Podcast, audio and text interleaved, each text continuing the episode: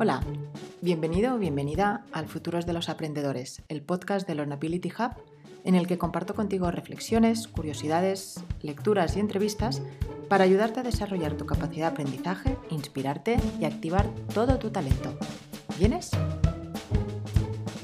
Empezamos hoy el podcast, podcast en, directo además, que es como esta versión nueva que hemos eh, lanzado dentro del Hub y bueno, que hoy tenemos público, digamos, en la conversación, aunque luego eh, se va a publicar para que más gente lo oiga. Es una versión nueva y que además me encanta estrenarlo con Aurora Michavila, que llevábamos tiempo buscando este hueco para el podcast. Bienvenida al Hub y al podcast. Bueno, para mí eh, no, no, es que sea un honor y un placer, es que es un día de fiesta estar contigo. Así que, así que mil gracias por, por contar conmigo hoy también. Genial, un placer poder traer aquí nuestras conversaciones de temas que, de los que hemos hablado largo y tendido. Bueno, a mí me gustaría, Aurora, lo primero que, que te presentes un poco por, bueno, eh, podemos decir experta en comunicación con impacto, pero creo que tienes que explicar qué es pues para que se entienda qué es exactamente. Pues sí, porque porque genera, genera preguntas cuando dices esto, ¿no? Y exactamente a qué te dedicas para ayudar a comunicar con impacto. Dicho en pocas palabras, básicamente lo que hago es amplificar o ayudar a profesionales y emprendedores a amplificar su impacto desde la comunicación. Es decir, les ayuda a que cuenten cosas más interesantes de forma más interesante para a través de la comunicación poder ejercer su capacidad de influencia e intervenir en, cambios de percepción, de actitud o de comportamiento. Y eso, en pocas palabras, es lo que hago desde la comunicación con impacto. Porque para que haya impacto tiene que haber influencia, tiene que haber esa capacidad de, generar un pequeño cambio en el otro, si no, no estás impactando en ningún lugar. Así que básicamente a eso me refiero con comunicación con impacto que, no es poco. Que no es poco. que además que es, la, base de la comunicación y, me encanta cuando lo explicas de, qué va de verdad comunicar, ¿no? que no va de cómo gesticulas o cómo eh, hablas, que también es importante, pero es verdad que sin lo otro falta la base, todo esto que dice cómo se aprende a hacer esto, porque dentro de todo el sentido común la lógica que tiene, pero no es fácil. No, no es fácil, para nada, no es fácil. De entrada te diría que la comunicación es un medio para conseguir algo. Eh, eso es lo que es. Nadie quiere aprender simplemente a comunicarse mejor por el mero placer de comunicarse mejor, sino porque lo necesita para, para poder utilizarlo en su día a día personal o profesional, porque quiere conseguir algo que pase del otro lado, ¿no? Con esas personas interlocutores o, o audiencias. Así que partiendo de que es un medio, hay que entender también que es un medio que nos ayuda a conseguir cosas y que para conseguirlas hay que planificar un poco. Es eh, un medio un poco estratégico. Me gusta a mí plantearlo así, ¿no? Porque mm, tendemos a pensar que yo hablo y como yo hablo y cuento las cosas a veces con, concreción, incluso con claridad, pues es suficiente para que luego del otro lado se reciban y se interpreten exactamente tal y como yo quería o como yo tenía en la cabeza. Y eso no sucede. Hay un abismo entre lo que yo pienso, lo que quiero decir, lo que creo que digo, lo que digo y lo que pasa del otro lado cuando el otro está escuchando y tiene que además interpretar, tiene e, e interpreta, aunque no lo quieras, mm. interpreta lo que tú estás diciendo para llegar a, esas conclusiones. Entonces, claro, hay que, como hay tantos digamos, escalones o, eslabones en esa cadena, ¿no? o, peldaños en esta escalera en las que nos podemos tropezar, hay que planificar bien cómo vamos a contar algo para que aterrice exactamente como yo quiero que aterrice. Y eso implica tener en cuenta qué es lo que digo, eh, por qué lo digo, desde qué lugar emocional lo digo, cómo lo digo y todo eso teniendo en cuenta, evidentemente, en función de a quién, de en qué formato, en, qué espacio mm. y, en qué momento. Y eso, evidentemente, pues, pues no, no, es, no, es, tan fácil como parece. Claro. Por eso, como bien dices, cuando la gente dice, bueno, ¿tú qué te dedicas? Y resumen en cuatro palabras, hablar en público. Ah, vale, es que yo tengo un problema con las manos. dices, bueno, ya, si tú supieses que ese es el menor de tus problemas, claro. el problema no es tanto lo que haces con las manos, sino cómo eres capaz de trasladar eso que tú tienes en la cabeza para que el otro no solo lo entienda, sino que mm, lo recoja y, tú consigas el objetivo que te hayas marcado y el otro salga con información valiosa suficiente como para, hacer algo con ella. Así que efectivamente no es tan fácil. O sea que en el fondo hay algo, una metodología o el proceso es bastante similar al Lean, al de antes de tú empezar a ofrecer un producto ahí fuera, o igual que antes de ponerte a aprender algo en concreto, escucha lo que hace falta ahí fuera, ¿no? O sea, empieza por una escucha de, entender qué es lo que quiere tu público, quién te va a escuchar. Antes de empezar por qué es lo que yo quiero contar, es empezar por qué quiere escuchar quien está ahí, ¿no? Hay que saber anticipar desde qué lugar te va a escuchar el otro, hay que saber entender para qué quiere esa información, hay que tratar de identificar qué tipo de, decisiones quiere tomar con ella y qué barreras o qué miedos o mm. qué obstáculos le impiden tomar esas decisiones para que tú con la información que, con la que vienes pues eh, le ayudes. Y eso implica identificar perfiles del otro lado, saber leerles en tiempo real, saber anticipar, saber planificar un poco para, para, poder organizar mejor lo que quieres contar y sobre todo lo más importante es colocarles siempre en el centro. Tendemos a pensar que como nosotros hablamos, pues esto va de mí, va de lo que yo te quiero contar, va de lo que yo sé, ¿no? Y no, va, de, va del otro, va del que claro, va del que recibe la información de para qué la quiere y va de también, evidentemente, tú formas parte de la ecuación. Tú te pones a hablar y quieres algo y quieres conseguir algo, a lo mejor quieres que cambie, que amplíe su mirada. Tú quieres algo, pero para conseguirlo le tendrás que convencer de algo. Y eso ya implica colocar al otro en el centro.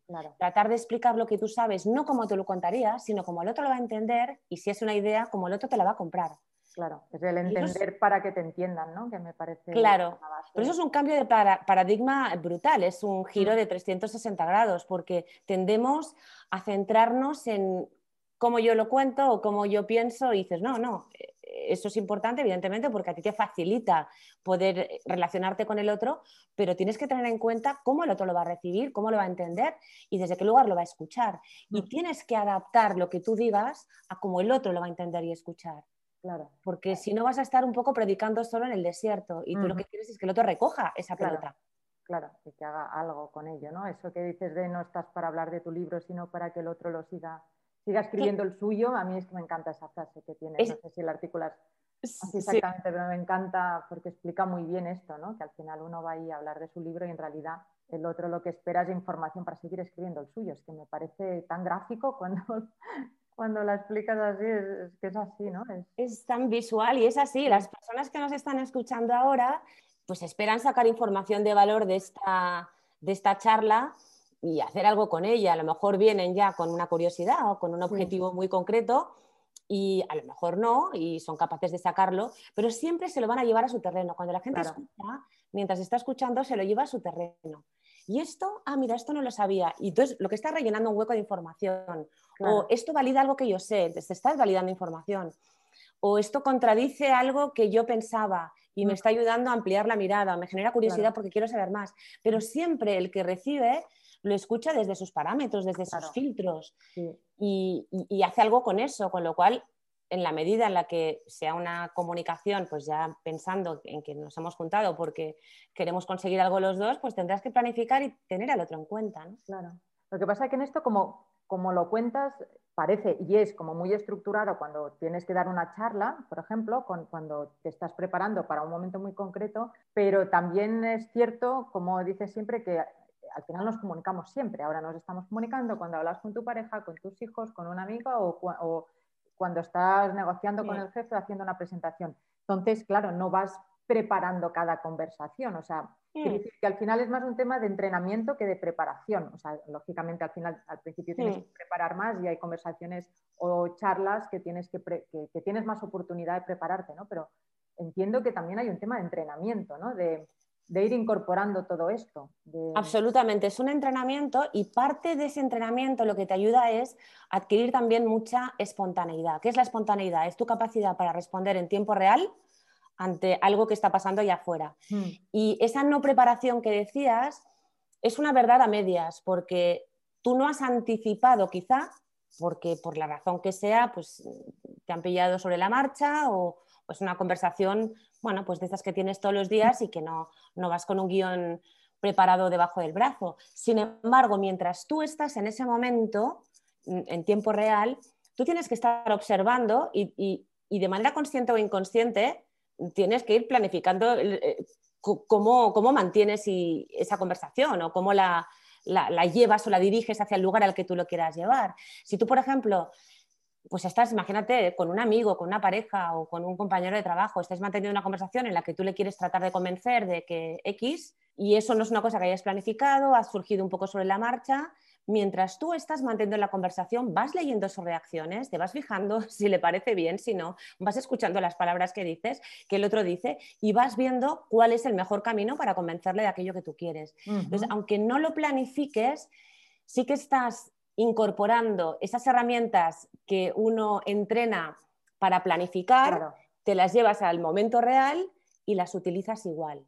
Claro. Sí, sí, las usas igual, pero me refiero sobre todo a este entrenamiento, porque, por ejemplo, a escuchar, a leer al otro, todo esto no siempre es fácil o no siempre se sabe hacer hasta, o a lo mejor ni siquiera piensas en que sea importante esto hasta que alguien te lo cuenta y dices, anda, pues es verdad, ¿no? Que el aprender, entonces, pues veo que hay una parte de entrenamiento ahí, además de luego preparar para la situación concreta que me parece que me parece interesante porque no sé hasta qué punto hay conciencia de, que uno se puede preparar para hablar mejor, no para un momento concreto, sino en general, ¿no? Y en, este sentido me, encanta eh, lo que propones de, o lo que explicas de la necesidad de tener punto de vista, porque además como que va súper enlazado con el aprendizaje, causa-consecuencia antes, después, pero al final está como súper enlazado uno con otro. Cuéntanos qué es dar punto de vista.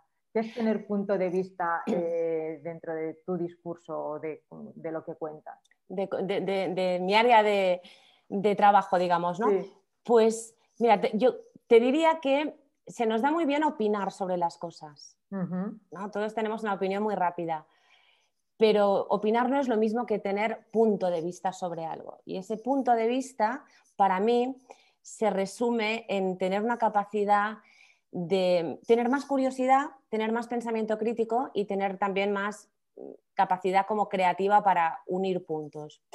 Esto le llamo yo estos tres Cs de creatividad, pensamiento crítico y, esa creatividad. Yo las, em, las he bautizado bajo un acrónimo que es el PIC. Se habla mucho del, PIB, del PIB, ¿no? digamos, del Producto Interior Bruto como como parámetro de medición del crecimiento de un país, bueno, pues yo creo que las personas, los seres humanos, tenemos el PIC o el PIC, si prefieres, que es el Producto Interior Curioso, Crítico y Creativo, que es el que nos ayuda a seguir creciendo a nivel personal y a nivel profesional. Y la suma de esa curiosidad que tiene que ver con hacerte nuevas preguntas, de ese pensamiento crítico que tiene que ver con con cuestionarte las respuestas de otros y las tuyas propias y esa creatividad que tiene que ver con conectar puntos, conectar ideas, conectar información para llegar a nuevas conclusiones, a nuevos puntos de vista, etcétera, bueno, o a nuevas miradas, todo eso, la suma de, estos tres, eh, de estas tres dimensiones, es lo que a ti te da esa capacidad para desarrollar tu punto de vista. No es una únicas cosas, sino que es, eh, para mí es una fusión de estas, de estas tres dimensiones. Claro. Y es básico porque si no vamos un poco por la vida, vamos vendidos. Claro. Nos van colando, nos tragamos todo, incluso nuestros propios discursos. Mm, no sé tú, pero yo he evolucionado, he ido desarrollándome, entre otras cosas, porque también he ido haciendo giros profesionales y personales importantes y he reflexionado sobre, sobre cómo he llegado a cada lugar y dónde estoy ahora, lo que no me vale de lo que hacía, de lo que pensaba, lo desecho y me permito pensar desde ángulos nuevos, con nuevos puntos de vista. Y eso es porque me, doy permiso porque me lo curro, digamos, porque me hago nuevas preguntas, porque exploro, porque conozco a nueva gente, porque me dejo permear y porque me atrevo a soltar y desaprender, ¿no? Cosas que me han funcionado hasta ahora, mm, para, paradigmas en los que me he movido, premisas que he dado por válidas y que, bueno, hoy ya no lo son. Y eso me permite cambiar también mi punto de vista sobre algo, ampliar esa mirada y seguir entrenando y ejerciendo pues estas tres variables, ¿no? que para mí son claves. Me parece súper interesante para a la hora, yo siempre cuando hablo de perfiles profesionales, ¿no? que sabes que está, bueno, el P es el típico de una expertise y entonces tienes las habilidades eh, transversales junto con una eh, expertise determinada, pero que cada vez más se está creando el perfil en PI, donde tienes dos bajadas, dos especializaciones y luego ya en M o peine, ¿no? Que, cada vez me encuentro más gente que dice, ¡ay, el peine también, qué bien! Pues faltaban bajadas y digo, no, así lo he creado yo, el peine, no te preocupes. Pero, pero es verdad que hay muchas veces que da miedo crear nuevas bajadas, ¿no? Y entonces de repente, incluso cuando uno crea una bajada nueva y de repente, como un caso muy paradigmático es cuando doy sesiones de estas en cursos de programación de estos que ahora están surgiendo para reciclar a, los profesionales, ¿no? De repente que puedan dedicarse a temas de, más de, tecnológicos y, y demás, pues claro, hay gente muchas veces en estos cursos que viene de física, de magisterio, de psicología, o sea, de, ámbitos súper variados, pero de repente es como que hacen borrón y cuenta nueva y es, no, no, ahora vamos a ser desarrolladores de software, ¿no? Y siempre les digo, es que si vais con esto vais a salir todos iguales. Entonces, realmente lo que lleváis forma parte de vosotros. O sea, no es lo mismo programar viniendo de psicología que viniendo de magisterio o de física. Es que la manera en que vas a enfocar el trabajo, lo que puedes aportar es muy diferente y esto es lo que te hace único. Pero claro, muchas veces cuesta el encajar las dos bajadas, ¿no? Eh. Lo de Ramón y Cajal con el, dibujo, que gracias a ilustrar como ilustraba pudo ser tan buen divulgador en temas tan complejos como la neurociencia. Entonces, ¿cómo, cómo lo haces para comunicar eso? ¿Cómo qué dirías? Eh, ¿Qué aconsejarías para alguien que dice, es que yo tengo ahora de repente otro expertise que no tiene nada que ver con el inicial, pero forma parte de mí, ¿no? Entonces, ¿Qué se hace con esto? Mira, recojo lo último que has dicho, forma parte de mí y esa es la clave, esa es la esencia. O sea, tendemos a definirnos por lo que hacemos en un momento determinado. Y es como un sombrero que llevamos, mm. incluso aparece nuestra tarjeta de visita y es un cargo, es un puesto, que es muy funcional, es muy operativo, es algo que yo algo, hago. No es algo que haga referencia al valor que yo puedo aportar, sino más bien a lo que yo puedo hacer hoy por ti, según una descripción profesional consensuada eh, dentro de una compañía o incluso pues a nivel social, ¿no? que todo el mundo la entiende. Entonces, en la medida en la que nos medimos por lo que hacemos en un momento determinado, parece que nuestra identidad pues, tiene como capítulos separados o tiene bibliotecas que entre ellas no están intercomunicadas, mm. cuando en realidad, como muy bien has dicho, forma parte de ti, forma parte de tu identidad, eso es algo que se queda, son aprendizajes que ya están ahí y cada vez que, que haces un giro de estos profesionales donde de repente entras en vertical en una nueva área de, expertise con nuevos conocimientos mm. y, nuevas bajadas, lo que haces es mm, mm, simplemente, bueno, simplemente no, no es tan simple como eso, ¿no? Pero ser capaz de conectar esos puntos, Steve Jobs lo decía, los puntos se conectan mirando hacia atrás, no hacia adelante, ¿no? Entonces, em, de repente eres capaz de ver como parte de lo que aprendiste en unas funciones, en un momento determinado, hoy te valen, quizá no para hacer algo en concreto funcional, pero mm. sí para tener una mentalidad diferente, para tener un, abordamiento, un abordaje distinto a una situación, a una materia, tener una mirada pues, que otros no tienen. Y tienes que ser capaz tú mismo de darle valor a eso y de sumarlo. Tú como yo tenemos pues esos peines, ¿no? Tenemos mm. esas bajadas. Tú sabes, y no sé si las personas que nos están escuchando lo saben, pero yo he pasado por al menos tres vidas profesionales. No son tres profesiones, no son tres trabajos distintos. Mm. No, cada una de sus vidas ha tenido varios trabajos además. Son vidas profesionales en las que me he desarrollado con conocimientos distintos y con capacidades y habilidades distintas. ¿no? Mm. Una era dentro del mundo de la estrategia de marcas y, y, como CEO de compañía, dirigiendo compañía, dirigiendo equipos y trabajando en el terreno sobre proyectos. Y ahí adquirí una serie de aprendizajes, pero un día de repente le di carpetazo a eso y me entré en el mundo actoral. Y tú dirás, claro, de repente no tiene nada que ver. efectivamente son mundos que no tienen nada que ver. Aparentemente no tienen nada que ver, pero parte de lo que yo aprendí trabajando en el mundo del negocio, digamos, dentro de proyectos y dirigiendo equipos y compañía, mm, fui capaz de llevármelo al mundo actoral, donde mis compañeros venían muchos de, pues de tener trabajos que no les eh, quitasen mucha energía y, para poderse dedicar solo al mundo actoral, entonces no tenían un bagaje, y una experiencia profesional como la que tenía yo, donde yo mm. había aprendido. Eh, un rigor, una profesionalidad, eh, un cumplir, un relacionarme con equipos diferentes, un saber leer a, equipos distintos y de repente eso lo, fui capaz de aportarlo también a mi entrenamiento actoral. Luego vengo en ese mundo actoral puro y duro y aprendí algo que me llevé a la siguiente vida, que es donde estoy ahora, que es de formación y como conferenciante profesional. Y lo que aprendí, entre muchas cosas que aprendes cuando eres actor, pero hay una que es brutal, que es aprender a escuchar y a estar en el momento, mm. porque no te puedes anticipar. Y aprendes a leer al otro. Esto que decíamos antes de y esto cómo se hace, pues aprendes a leer y anticipar al otro en tiempo real. Imagínate lo importante que es eso luego cuando estás en el mundo del negocio. Pues es clave. Tienes que saber leer a la persona que tienes delante, si te está comprando la idea, si, si pues está de acuerdo o no contigo con lo que estás diciendo, si en ese momento tiene otra cosa en la cabeza y pasa de ti.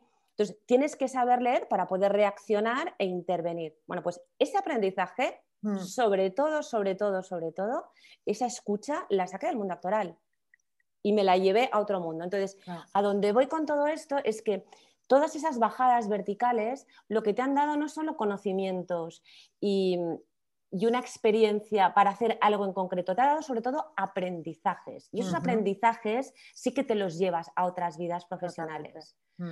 No te llevarás el qué hacía yo para programar, no, mm. pero lo que aprendí alrededor de toda esa labor de programación, eso me lo llevo a otro lugar. Te pongo un ejemplo de... En simultáneo, vamos, que no tiene En simultáneo. Absolutamente. ¿no? Que tengas un hobby que te, alimenta el día a día de tu trabajo. Quiero decir que ni siquiera tiene que ser que tienes dos profesiones, puedes tener un hobby o algo, algo que te motiva y algo que de momento te da eh, de comer, digamos, y, es tu expertise y de repente según vas alimentando uno con el otro vas encontrando el punto en común, ¿no? Totalmente. Mira, yo recuerdo una, hace unos años que una persona que conozco, que conocí a nivel, bueno, conozco a nivel profesional, digo conocía porque falleció, pues mm. me dijo, mi hijo se está, está en la universidad todavía y se está entrevistando, le he conseguido, porque tengo contactos que, que al menos le reciban pues personas de recursos humanos de diferentes compañías, pero bueno, ahora yo le he abierto la puerta, ahora él tiene que entrar y tiene que ganarse el estar ahí dentro, ¿no? Y digo, bueno, pues, pues nada, tranquilo, yo le acompaño en este proceso y, lo preparo para que se enfrente con, seguridad a esas entrevistas. Entonces viene el hijo, el hijo no tenía ninguna ganas de aplicar para ninguno de, los super, de las supercompañías donde su padre le estaba abriendo una puerta, porque al chico lo que le fascinaba era el surf. Mm. Y, él era, era, era, su hobby, era algo que hacía todo lo que podía. En, se iba a esquiar al norte de España en verano y en invierno y, era lo único que quería hacer. ¿no? Entonces venía con esa falta, por un lado, de motivación y luego con algo comprensible desde afuera y es que él decía, dices que yo no tengo experiencia porque vengo de estudiar solo y no sé qué puedo aportar. Y claro, cuando me sacó lo del surf, que para él era una gran pasión, dije, a ver, vamos a sentarnos un segundo y hablemos del surf olvídate por un segundo de la entrevista que tienes pasado mañana, hablemos del surf. Y del surf sacamos un montón de aprendizajes que mm. no era un tema cosmético, no de hacer encaje de bolillos, saber cómo digo esto para que le suene bien al de la entrevista, no, sino es que él había aprendido un montón de cosas que son muy importantes luego cuando uno está trabajando. Digo, pues chico, esto es lo que tú estás aportando hoy. Mm. No puedes aportar experiencia profesional porque no la tienes y ya lo saben que no la tienes, pero lo que sí tienes es unos aprendizajes que otra gente no tiene. Así que aprovechalos y esa es tu gran aportación hoy. Mañana seguirás sumando, esto es un suma y sigue. Pero hoy, al menos, esto es algo que tienes en cartera, así que explótalo porque forma parte de ti. Entonces tenemos tendencia a compartimentalizar. Lo que hice en una vida, lo que aprendí y ahora nos sirve. ¿Cómo que nos sirve? Mm. Claro que sirve porque está dentro de ti, porque te ha ayudado a ti a relacionarte distinto contigo mismo, con los demás, te ha ayudado a ver las cosas de diferentes ángulos, te ha moldeado como persona. Mm. Y esa, esa moldura nueva que tú tienes es con la que vas y te enfrentas a un nuevo trabajo. Y eso ya lo aportas, más allá del conocimiento. Totalmente. yo, siempre hablo en, esta, en la metodología Lean que bueno, uno decide qué es lo que quiere aprender, aprende y cuanto antes, eh, siempre invito a aplicar, ¿no? porque es la gran carencia que no nos han enseñado a aplicar antes de sabernos lo perfecto. Entonces esto da un poco de vértigo a veces. Siempre digo que aplicar no quiere decir que de repente abras un proyecto, un negocio de eso, sino eh, ponerte a prueba y puede ser desde hacer un test antes incluso de haberte, porque al final se aprende más haciendo test que leyendo y releyendo, o la gran manera de aprender que es explicando, ¿no? Eso de cuando explicas aprendes dos veces, ¿no? Entonces, ¿de qué manera crees que se puede sacar todo el partido a ese momento de explicar, ¿vale? Decir, pues oye, mira, eh, en la primera vuelta, cuando acabas de empezar, pues a lo mejor se lo explicas a un amigo, en la segunda a lo mejor ya te coges una audiencia un poco de, pues mira, cuatro amigos, un día de, cañas, pero a lo mejor luego ya puedes decir, oye, me atrevo a dar un pequeño workshop en la oficina con un grupito de 10 o puedes ir buscando como cada vez aumentando un poco tu audiencia y tu exposición y tu nivel de... Pero, ¿qué elementos dirías que puede ser útil a la hora de tú exponer, comunicar, tú, desde la preparación al momento en sí? ¿eh? en que tú estás preparando este, esa charla sobre tus aprendizajes y que entiendo que lógicamente la primera vez solo tienes contenido, no tienes todavía punto de vista, estás absorbiendo contenido y no puedes, todavía no tienes capacidad de hacer nada con él, ¿no? Pero a medida que vas avanzando y vas aprendiendo y vas dando vueltas en el método, digamos, ¿no? Y reflexionas y vuelves a, a engrosar, ¿de qué manera puedes ir utilizando esos momentos de compartir y comunicar para ir por un lado, afianzando tu punto de vista y por el otro, que ese momento te sirva para aprender en sí mismo, no solo para exponer y para que el otro aprenda, ¿no? que es, en el fondo es lo que, a lo que tú ayudas, a que el otro aprenda y haga algo con eso, pero que también nos sirva para, aunque sea desde la lectura del otro, desde cómo podemos usar esos momentos de comunicación para también aprender mejor sobre lo que sabemos, lo que no, cómo pulir el punto de vista o cómo crearlo, cómo... Mira, yo, eh, si me permites, te hago un, pequeño viaje al tiempo. Yo, igual que he tenido vidas profesionales, también tuve vidas académicas distintas porque estudié cosas que nada que ver, entre ellas derecho a lo que no me he dedicado jamás en la vida, pero lo estudié y acabé la carrera. Y, y cuando, cuando estudiaba, yo tenía en, dos amigas que siguen siendo gran, súper grandísimas amigas de la carrera, de, la vida hoy, en su momento de la carrera, ¿no? Una de ellas estudiaba y ella sola, ¿no? Y entonces, además, comía unas, siempre comía una manzana y, hacía un movimiento así como de balancín, dando mordiscos a la manzana. Entonces mi otra amiga y yo, Nuria y yo, que es la otra, teníamos la sensación de que cada mordisco y cada movimiento que hacía así de balancín le entraba una frase y ya se la había quedado para siempre. ¿no? Además, derecho es esto, ¿no? Ir comiendo frases. Y decíamos, la tía ya, lo tiene, ya lo tiene, ya va por la tercera ronda de, de repaso del tema, ya se lo sabe. Y en cambio, Nuria y yo teníamos una forma muy distinta de poder incorporar esa información. Entonces, cada una se la estudiaba a su manera, muy gráfica, las dos coincidíamos en que nos hacíamos muchos esquemas, somos visuales, nos ayudaba a ir un poco a la esencia de lo que queríamos decir, pim pam, y, luego nos lo explicábamos, la una a la otra. Tú tenías que escucharnos. Desde luego, si nos escuchabas antes de un examen era dramático, porque porque si tú venías con un guion aprendido, nosotros te lo desmontábamos. Le dábamos la vuelta y lo cuestionábamos. Era una época en la que nos dio por ver telenovelas, entonces mezclábamos la telenovela y había un personaje de una telenovela que se llama Constitución y entonces ya hablábamos en venezolano y, metíamos a la Constitución, había otro personaje que era Amparo y hablábamos del recurso de Amparo y mezclábamos, pero nos ayudaba claro, a, dar... Claro, ya nos lo estamos apropiando. Empezamos a contarlo con nuestras propias palabras. Al explicárnoslo la una a la otra, claro, la otra decía, pero es que yo no lo entiendo. Y a ver, Nuria, es que yo esto no lo entiendo. Entonces la otra venía y se inventaba una fábula para explicárselo a sí misma y al mismo tiempo que te lo explicaba a ti. Lo sacábamos del contexto donde lo aprendimos, que era un libro, que era árido, ¿no? Claro. Frases que Ana se aprendía con la manzana y nos lo llevamos a otro mundo donde nosotras podíamos visualizarlo y tangibilizarlo mejor. Y nos ayudaba a aprenderlo. Luego, evidentemente, en el examen había que contarlo pues, más en formato libro, pero nosotras ya lo habíamos interiorizado gracias a darle la vuelta, a cuestionarlo, a obligarnos a contarlo de otra manera porque con las palabras textuales no lo acabábamos de entender, a imaginarnos escenarios, situaciones, y sí, pero y entonces. Y, y, eso nos ayudaba. Entonces, para mí una forma, un formato útiles uno, te lo cuentas tú y, yo, por ejemplo, pues me hago mis esquemas, ¿no? Y mis esquemas ya es un primer filtro, porque yo ahí ya estoy sacando lo que para mí es paja de lo que no es paja, estoy uniendo una lógica, un, hilo conductor que me ayuda a, crear una derivada de otra, ¿no? ya estoy empezando a interiorizarlo y a crearme mi propio esquema mental desde ahí.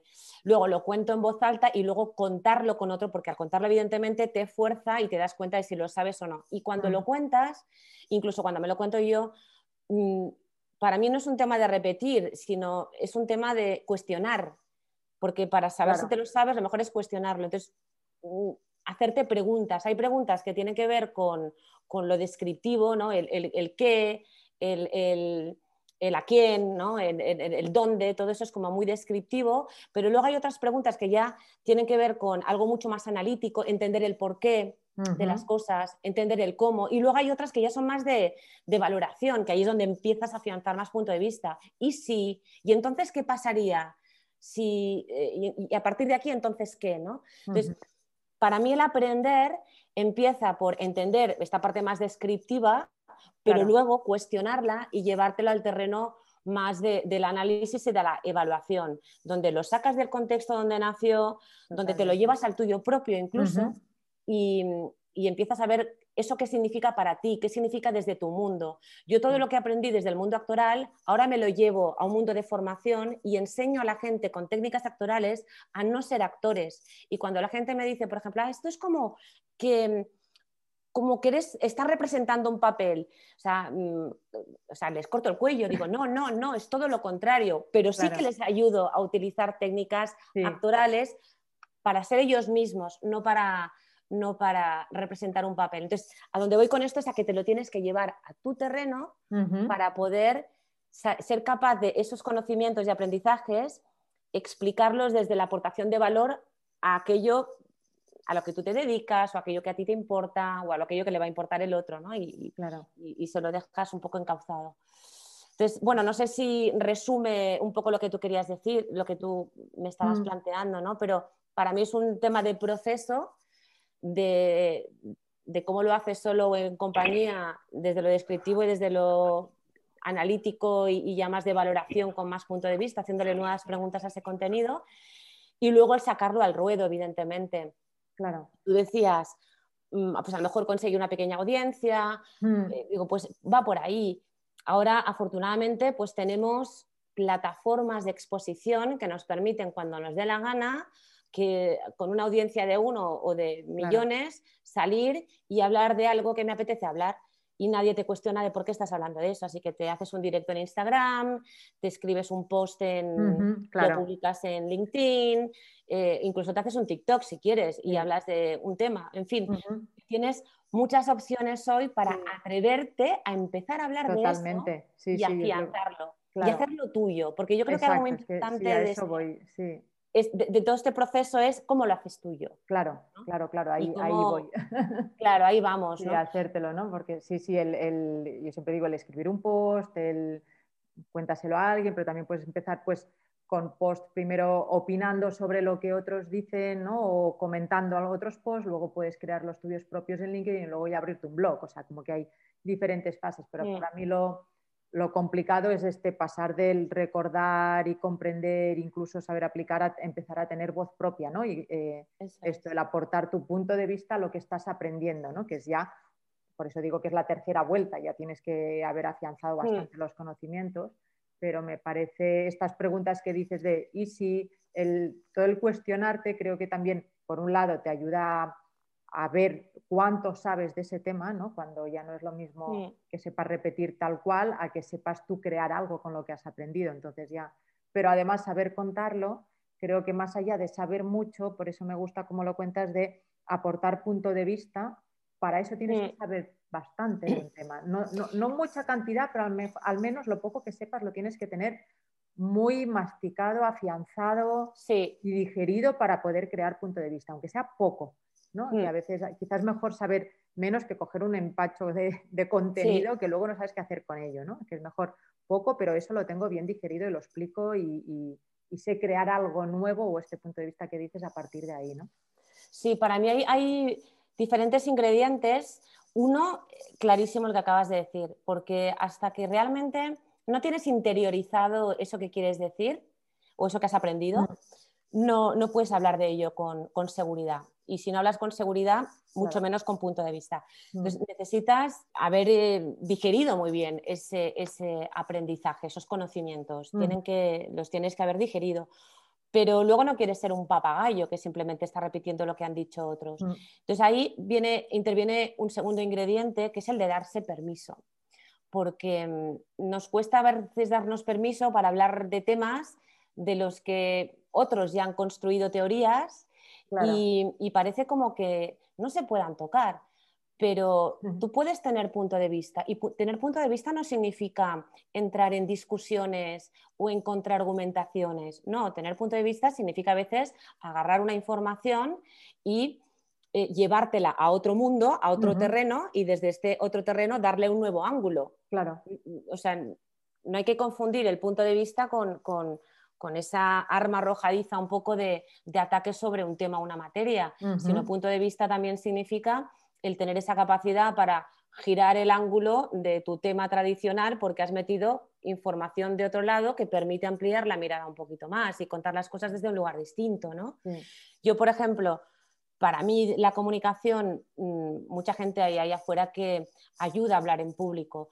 Para mí mm, lo importante es ayudar a la gente a contar cosas más interesantes y de forma más interesante, es decir, a tener más punto de vista y a contarlos con, honestidad, con mucha verdad y, con, mucha lógica. Entonces, yo bebo de muchas fuentes y, y esas fuentes las hago mías. Y de repente mi planteamiento de lo que yo hago tiene un punto de, punto de vista distinto de lo que puede contar alguien que hace algo parecido a lo que hago yo, ¿no? Porque mm, le doy mi propio punto de vista y, gracias a que he podido beber de muchas fuentes distintas, me trago un montón de información que tiene que ver con entender mucho mejor cómo funciona la lógica, la neurociencia, para entender cómo funciona el cerebro, cómo tomamos decisiones, el mundo de la intuición, que es, eh, para mí es un mundo fascinante porque creo que mucha información nos viene también desde vías que no pasan por el plano consciente, entonces cómo, cómo interpretamos esas señales, eso nos lleva a entender también el cuerpo, en fin, mm. de repente bebes de muchas cosas, no eres experta especializada en ninguna de ellas, pero la suma de esos conocimientos han permitido que tu punto de vista sobre lo que tú haces cambie. Claro, totalmente, sí. Yo creo que cada vez más necesitaremos atrevernos em, o, está haciendo falta atrevernos a, tener punto de vista que implica eso, no solo cuando lo cuentas, sino a definir esta visión nueva, o sea, un punto de vista, y ya desde el momento que te haces, te atreves a eh, crearte un perfil nuevo con, estas diferentes especializaciones que cada vez incorporaremos más, por, por, lo que dices, porque hay más fuentes de las que beber y porque hay más cambios continuos en el entorno laboral, con lo cual cada vez nuestro propio perfil profesional será un punto de vista propio, ¿no? Según las combinaciones que hagamos, junto a eh, el plan de aprendizaje que yo siempre digo, oye, pues es que no, lo bueno de hacerte tu propio plan es que puedes ponerte los temas que te interesen y que pueden ser tan variopintos, pero mm, con mucha lógica como eh, matemáticas y filosofía, ¿no? Que, que, ahora ya empieza a tener como más, eh, empieza a no estar tan separado. Entonces, de repente, te puedes hacer, partiendo de que puedes tener tu propio punto de vista, tu propio plan de aprendizaje con temas que a lo mejor todavía no se encapsulan en un curso, pero que tú te lo puedes crear, ¿no? Entonces me parece que cada vez necesitaremos más atrevernos a, crear nuestro punto de vista en todos los ámbitos y en todos los, en todo momento, ¿no? No solo. Absolutamente. Mira, fíjate, si escuchas las, creo que es en, la charla que dio Steve Jobs en Stanford cuando cuenta esas tres historias, Creo que es ahí donde, donde, el momento de donde lo dice. Él es un tío muy, fue un tío muy exitoso, evidentemente profesionalmente, dejó un gran legado y tuvo sus momentos de, altibajos, aprendió de todo, bebió de muchas fuentes. Él siempre explica que lo que es hoy el mundo de, los peces mm. es gracias a que él se tomó un curso de caligrafía mm. porque abandonó la universidad. Imagínate hasta qué punto una cosa le llevó a la otra. Pero hay una cosa que dice muy interesante, que fíjate que para mí también es cómo él da el punto de vista sobre cómo se consigue ser exitoso en los negocios. Otra persona te diría, oye, hazte 50.000 MBAs, eh, lee mucho y bla, bla, bla. Hay que leer mucho, por supuesto, pero él te dice, confía en tu intuición. Y ese es su punto de vista. él, él, te dice que confíes en la intuición y que confíes y que las decisiones las tomes, o sea, que no puedes ir en contra de tu intuición. Mm. Con lo cual, ahí hay punto de vista sobre cómo uno es exitoso en, en el mundo de los negocios. Y, es muy personal ese punto de vista, luego es compartido por otros grandes personas también así muy exitosas a nivel profesional, que todas te cuentan que sus decisiones las toman bastante desde ahí, pero no es lo que a lo mejor te defenderán en una escuela de negocios. Claro. Seguramente, de hecho, no hay una materia que sea intuición, ¿no? No. Entonces dices, no, pues para mí una escuela de negocios donde parte de ese plan incluyese también mm. desarrollo de tu intuición, escuchar mejor a tu cuerpo, pero no como una extracurricular, no, no, no, como... como algo neurálgico para el mundo de negocio, porque luego vienen estos señores que nos han transformado la vida con, con, sus planteamientos de negocio y que encima pues se han forrado es decir, entrarían dentro del paradigma clásico de que hay, cómo hay que ser exitoso en el negocio, aportar valor a la vida de las personas y encima em, pues ganarte bien la vida. ¿no? Pues bueno, tienes dos variables muy, muy consensuadas dentro de lo que sería un éxito del business y en las escuelas del negocio nadie habla de la intuición. ¿no? Bueno, pues ahí habría un, gran punto de vista si fuesen capaces de incorporarlo. Con lo cual, para mí la invitación es escúchale, aprende y luego transforma desde tu lugar, desde ti, desde tu mirada, desde tus valores, desde lo que para ti es importante, desde tu bagaje, tus aprendizajes, tu experiencia, tus sueños, tus deseos, eh, tu propósito, lo que quieres hacer, desde tu visión de futuro, desde la suma de todas esas cosas, que eso es lo que eres tú, coge y transforma esa información, no es que transformes la información, es hazla tuya, utiliza la información. Tú mm. no tienes que transformar la información per se, tienes que ponerla al servicio de utilizar esa información y en esa aplicación, en ese usarla, es cuando la haces tuya y la impregnas de, todo eso que es importante para ti, ¿no? Claro, y en este momento ya no hace falta eh, sacar las dotes actorales, ¿no? A hacer, adoptar un papel porque, porque estás haciendo el tuyo, o sea, es, mucho más honesto, ¿no? Si hablas desde lo que de verdad es que si te inventas el personaje, ¿no? Claro.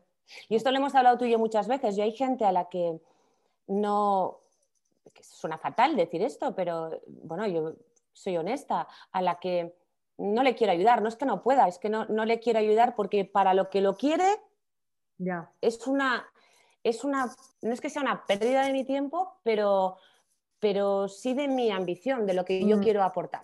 Es como de tú para lo que lo quieres, búscate otra persona que te ayudará mejor que yo, porque yo tengo la cabeza enfocada en ayudar a esta gente eh, que tiene unos propósitos distintos a, los tuyos. ¿no? Entonces, ahí pues tu punto de vista te fuerza también a tomar esas decisiones y te ayuda a colocarte y a posicionarte y a decidir pues que sí, que no. Y configura de alguna manera también tu, recorrido. Eh, interesante. Yo no tengo punto de vista sobre todo, ¿no? Usted digo, y hay muchos, eh, bueno, probablemente tenga de muy pocas cosas tenga punto de vista. Ahora bien, de las que tengo punto de vista, sí que lo tengo afianzado hoy. ¿Por qué? Pues porque como decíamos al principio, he aprendido lo suficiente como para saber que conozco la fuente, que, sé de dónde viene, tengo muy claro hacia dónde yo lo quiero llevar y el significado que tiene entonces ese conocimiento para lo que yo lo quiero aplicar. Y ahí entonces tengo de repente punto de vista sobre, sobre temas, sobre otros que me interesan y sobre los que sigo leyendo y aprendiendo, pero a lo mejor todavía hoy no tengo un punto de vista y sobre todo porque no le he dado aplicación. Yo creo que parte de ese punto de vista nace o, nos esforzamos en tenerlo mm. cuando aplicamos ese conocimiento a algo. Si no, repetimos algo que hemos aprendido y ya está. Pero cuando queremos y necesitamos aplicarlo, mm. nos fuerza a tener un punto de vista sobre ello también. Sí, totalmente aplicar y, lo que decías antes de beber de muchas fuentes, de muchos temas diferentes, de Em, y reflexionar mucho, no solo absorber el contenido, sino pensar mucho de forma crítica también sobre todo lo que lees. ¿no? Em, muchas veces yo creo que es como vas conformando el, el, punto de vista. ¿no? Que, yo creo que cuando hay un punto de vista al final incluso no hay una una fuente clara, no es el, sino que bebes de tantas cosas que bueno, tienes que claro. de algún modo luego o ponerle un nombre o explicarlo, que, no es fácil, ¿no? A lo mejor cuando bebes de tantas fuentes, pero yo llego a la conclusión eso, que cuando bebes de muchas fuentes es cuando de repente notas que vas cogiendo un punto de vista diferente que, y haces clics. diferencias y de repente, pues es lo que decías, ¿no? Yo en, mi ámbito que toco tantas cosas no soy, no, no hablo un, un, un, lenguaje un lenguaje propio de recursos humanos o de pedagogía o de emprendimiento. Los he mezclado. Entonces, esto, pero a partir de mucha reflexión, de haber trabajado en todos los ámbitos, de haber cruzado información, trasladado, entonces todo esto eh, pero es, sí, son pequeños clics, como dices, ¿no? Que vas haciendo clic y vas son clics. encontrando. Haces clics. Y, hay que confiar también que muchos de esos clics se hacen de forma orgánica y natural. No hay que forzarlo. Mm.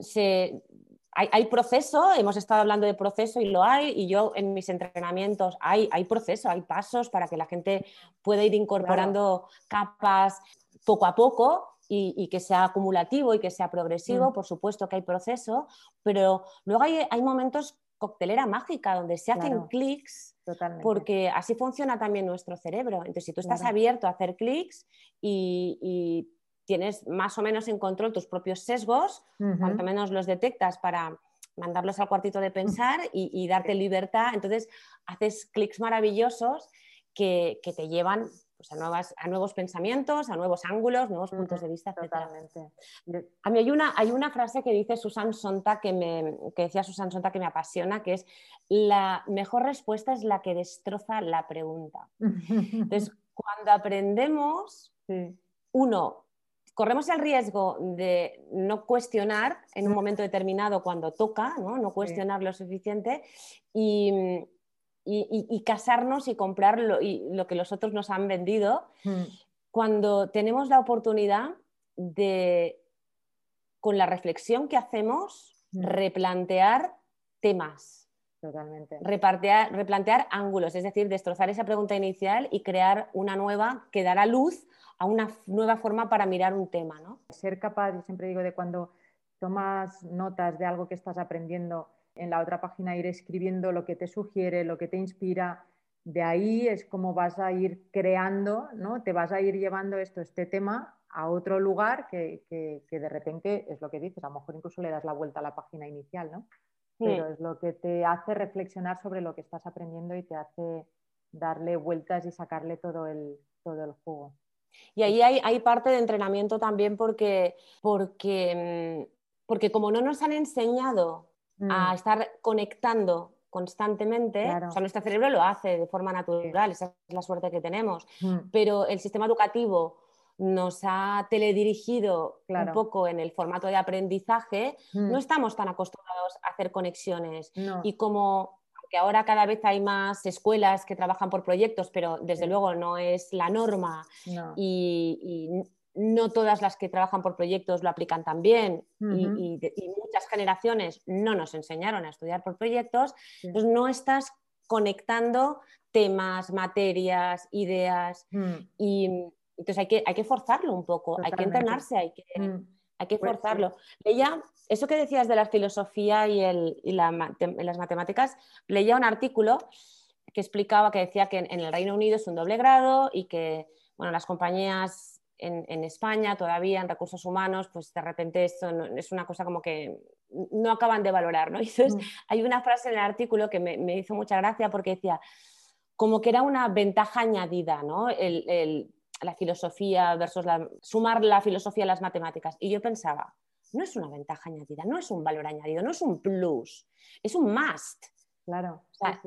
hoy es una necesidad si detrás de un algoritmo hay alguien que tiene un pensamiento matemático y ese, algoritmo cambia comportamientos de las personas, necesitamos a alguien que se haga otras preguntas y que sea el mismo o el, vecino, el que está al lado, el que mm, tengan los dos el ratón eh, de la misma mano que el tío que hace el, algoritmo o ese mm. pensamiento matemático. Con lo cual no es un valor añadido, es un más. Debería, sí, sí. Claro. Y esa capacidad de conectar áreas tan distintas, mm.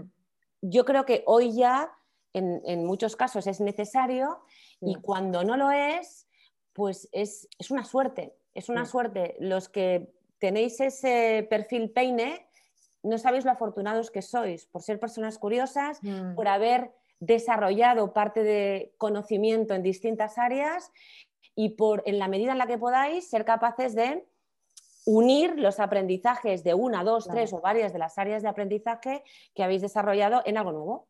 Claro, totalmente. Yo creo que ahí el reto está más allá de qué haces con eso, pues lo que te decía, ¿no? De cómo desde ahí hay una oportunidad brutal de contar algo nuevo, que no siempre eh, es fácil encontrar este discurso, ¿no? Esta trama del, del discurso cuando en realidad hay mucho contenido para, para contar algo diferente, algo nuevo que, que podría ser, que puede ser muy interesante para quien esté escuchando.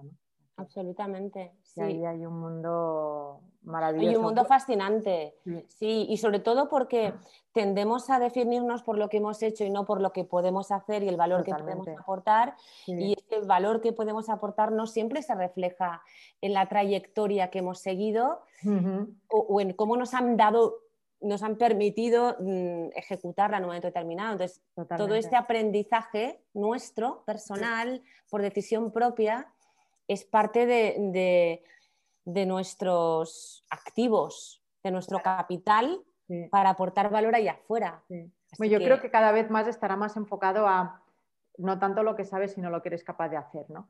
Porque cada vez más las empresas necesitan esto, gente que, que sea capaz de aprender rápido y hacer l- en cada momento lo que, lo que se necesita, con lo cual cada vez se va a ir dando más, a, a ir dando más importancia a lo que uno es capaz de hacer que, que a lo que ha hecho, ¿no? O, o lo que, lógicamente, la experiencia pues eh, te va construyendo, pero, pero quiero decir que es, seguramente cada vez contemos más la, la biografía mirando para adelante que hacia eh, atrás. que para atrás. Eh, A mí, por ejemplo, me llaman para muchas cosas que no he hecho nunca jamás en la vida mm, y yo pienso, ¿y tú por qué, me estás, por qué estás confiando en mí, en esto?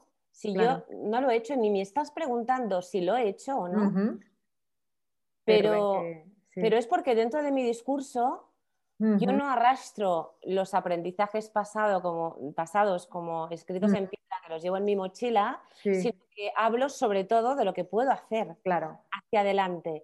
Y como mi discurso es tan, tan basado en eso, el otro me ve desde ahí y me pide cosas que yo no he hecho nunca, claro. Sí, sí. porque debe pensar que soy capaz de hacerlas, o porque no conoce a nadie que las haya hecho y dice, bueno, pues em, por lo que te conozco a ti, de lo que no conozco a nadie más, creo que tú puedes. ¿no? Incluso hay veces que he dicho que no y me han dicho, y el otro me ha insistido, ahora que tú sí que puedes hacer esto, digo, bueno, pues es que no sé si quiero, ¿sabes?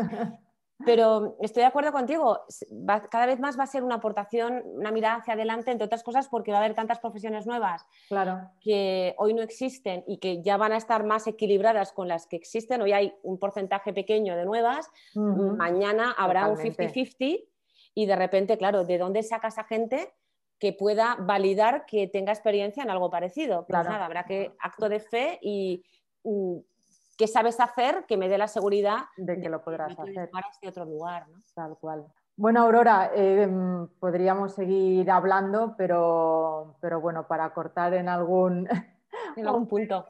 y dar pie a, a preguntas y demás, eh, bueno, te agradezco antes de abrir eh, la ronda de preguntas, eh, te agradezco muchísimo este rato de charla. Yo creo que da para muchas más charlas que iremos eh, provocando y buscando. Y nada, hasta aquí, pues, pues muchas gracias por inaugurar esta, esta parte del, del podcast en directo y seguiremos buscando otros momentos y oportunidades para seguir hablando y compartiendo y sobre todo porque eso, de seguir creando punto de vista a partir de, de estos nuevos aprendizajes y aprendizajes desde el punto de vista que uno va primero y otras veces va después. Me encanta. Pues gracias a ti, Neus. Un placer como siempre. Genial, Y espero, espero, to- te tomo la palabra. Espero Claro que sí. retomemos esas conversaciones. seguro.